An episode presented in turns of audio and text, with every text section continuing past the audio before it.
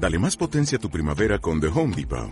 Obtén una potencia similar a la de la gasolina para podar, recortar y soplar con el sistema OnePlus de 18 voltios de Ryobi desde solo 89 dólares. Potencia para podar un tercio de un acre con una carga. Potencia para recortar el césped que dura hasta dos horas. Y fuerza de soplado de 110 millas por hora. Todo con una batería intercambiable. Llévate el sistema inalámbrico OnePlus de 18 voltios de Ryobi. Solo en The Home Depot. Haces más. Logras más. Bienvenidos a un nuevo podcast. Hoy te traigo el tema de la educación, de cómo una buena inteligencia emocional te ayuda a tener éxito en la vida más que las notas académicas, y de que en realidad hay más inteligencias que la lógico-matemática. Vamos creciendo con este discurso. Ser inteligentes es aprobar todas las asignaturas, graduarse, conseguir un buen trabajo en una empresa grande y que te paguen bien. La epifanía es, si eres inteligente, tendrás éxito. Pero, ¿qué es el éxito?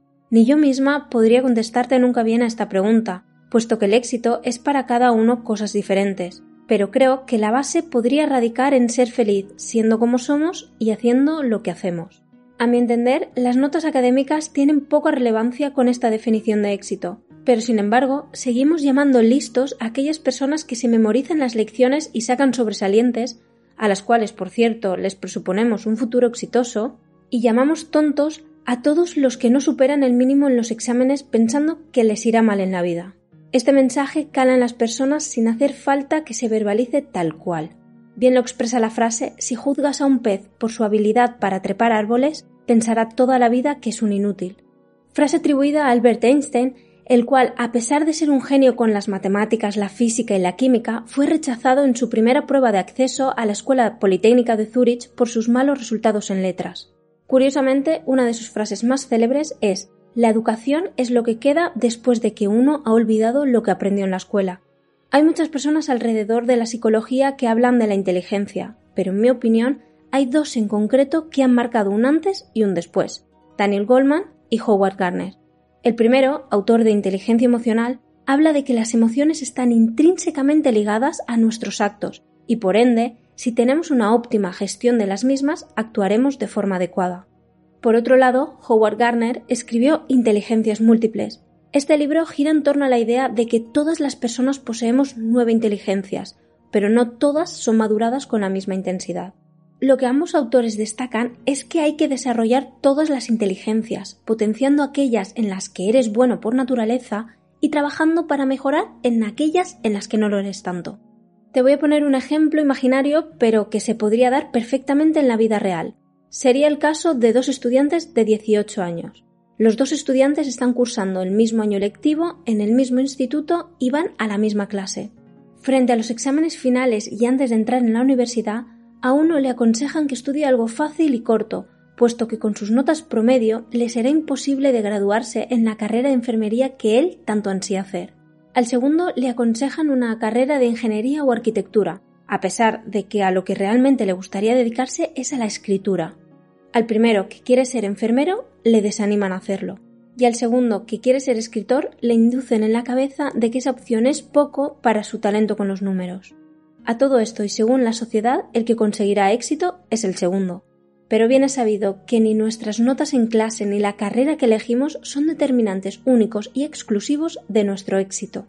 Verdaderamente hay personas que se han sentido fracasadas durante todos sus años lectivos, o incluso que han abandonado sus estudios porque pensaron que no tenían nada que hacer ahí, porque interiorizaron eso de me dejo de estudiar porque no sirvo para esto.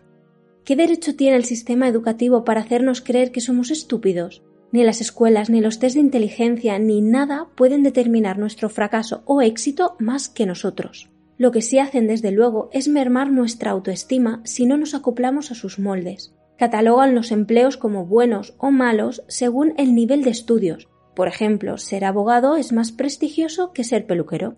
O incluso se atreven a valorar como más o menos útiles las profesiones según al nivel económico al que esté asociado, Carreras como contable se consideran más rentables y útiles que otras como filosofía o sociología. Al principio del podcast te mencioné el libro Inteligencias Múltiples, y por ello me gustaría hacer un brevísimo repaso sobre las nueve inteligencias que Carner entiende como base de todas las demás. La primera de la que se habla es de la inteligencia lingüística, que es la capacidad de entender las palabras y saber utilizarlas en el contexto y de la forma adecuada. Profesionales que claramente necesitan de estas habilidades de forma desarrollada son poetas y maestros. La segunda sería la inteligencia lógico-matemática. Esta inteligencia es la capacidad de resolver problemas relacionados con los números siguiendo las reglas de la lógica. Esta la emplean físicos e investigadores científicos. Hasta ahí las que se conocen comúnmente. El resto de las inteligencias son, según el autor, las que no son tan conocidas o por lo menos no son tan presentes cuando hablamos de inteligencia. Así llegamos a la tercera, que sería la inteligencia espacial. Se trata de poder visualizar objetos en 3D, espacios pequeños como una habitación o grandes como una ciudad entera. Los arquitectos, fotógrafos y pilotos hacen uso de su inteligencia espacial para llevar a cabo sus tareas profesionales. La cuarta es la inteligencia musical. Esta inteligencia se trata de poder oír, recordar, identificar y manipular las estructuras musicales. La tienen los cantantes y los compositores. La quinta sería la inteligencia kinestésica o corporal. Esta trabaja el arte de utilizar tu cuerpo a placer y controlar los movimientos de éste. Los bailarines profesionales utilizan su cuerpo, mientras que artesanos y cirujanos necesitan de su precisión en las manos para hacer un buen trabajo. La sexta inteligencia es la interpersonal, que vendría a ser la capacidad de conocer las necesidades del otro. Se basa en una empatía desarrollada. Psicólogos y políticos saben hacer uso de este entendimiento y de esta capacidad de liderazgo que conlleva esta inteligencia. La séptima es la inteligencia intrapersonal, esta inteligencia es la capacidad de comprenderte verdaderamente y en profundidad a ti mismo. Y más que a una profesión, está adherida a un estilo de vida que sigue los deseos y las metas propias, pero podríamos atribuirla a profesores de coaching o de yoga o a esas ramas más introspectivas. La octava es la inteligencia naturalista, y es la capacidad de distinguir, clasificar y manipular elementos del medio ambiente, objetos, animales o plantas. Esta inteligencia la poseen biólogos, veterinarios y botánicos. Por último, la novena es la inteligencia existencialista. Trata sobre hacerse preguntas del estilo de ¿quién soy yo? ¿Cuál es mi propósito en la vida? ¿Qué valor aporto a la sociedad, a mi familia, a mis amigos? Está otorgado a filósofos y sociólogos. Por otro lado, y acabando el podcast, explicaremos cómo la forma en la que nos enseñan influye tanto como la inteligencia. Nadie puede negar que cada uno aprende de forma diferente, al igual que cada uno de nosotros nos interesan unas cosas u otras. Mientras algunas personas son especialmente habilidosas dibujando, otras lo son, por ejemplo, interpretando el lenguaje del cuerpo.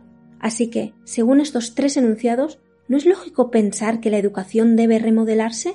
Me gustaría aclarar que en este punto me estoy dirigiendo a la educación formal impartida en las escuelas, universidades e institutos, la formación reglada está anticuada y desfasada. Se basa en un modelo antiguo de escuela en el que hay un monólogo impartido por el profesorado mientras el alumno se dispone a transcribir las palabras de dicho profesor.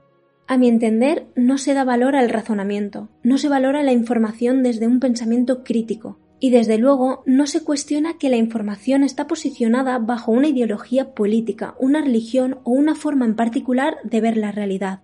Lo mismo aplica para el famoso test de inteligencia que se realiza en las escuelas para determinar el éxito del alumno. El gran fallo que veo aquí es que todos conocemos a alguien que sacaba muy buenas notas, a alguien al que todos llamaban inteligente, pero sin embargo después no tuvo ese éxito tan esperado. Al igual que conocemos a personas que no sacaban ni de lejos las mejores notas o incluso ni terminaron los estudios mínimos obligatorios, pero después tuvieron éxito en la vida. ¿En serio me está diciendo un test que voy a tener o no éxito en la vida según los resultados que saque ese día? Según Garner, la educación formal podría mejorar si se aplicaran estas cuatro afirmaciones. La primera, todos los seres humanos estamos dotados de las nueve inteligencias. La segunda, no hay dos personas que tengan exactamente los mismos porcentajes de cada inteligencia. La tercera, siempre que sea posible, deberíamos individualizar la educación. Y la cuarta, deberíamos enseñar de formas diferentes. Muchísimas gracias por escuchar este podcast y recuerda que la conclusión positiva de todo esto es que ahora ya no nos tenemos que preguntar si somos o no somos inteligentes. Lo que tenemos que preguntarnos es de qué manera somos inteligentes.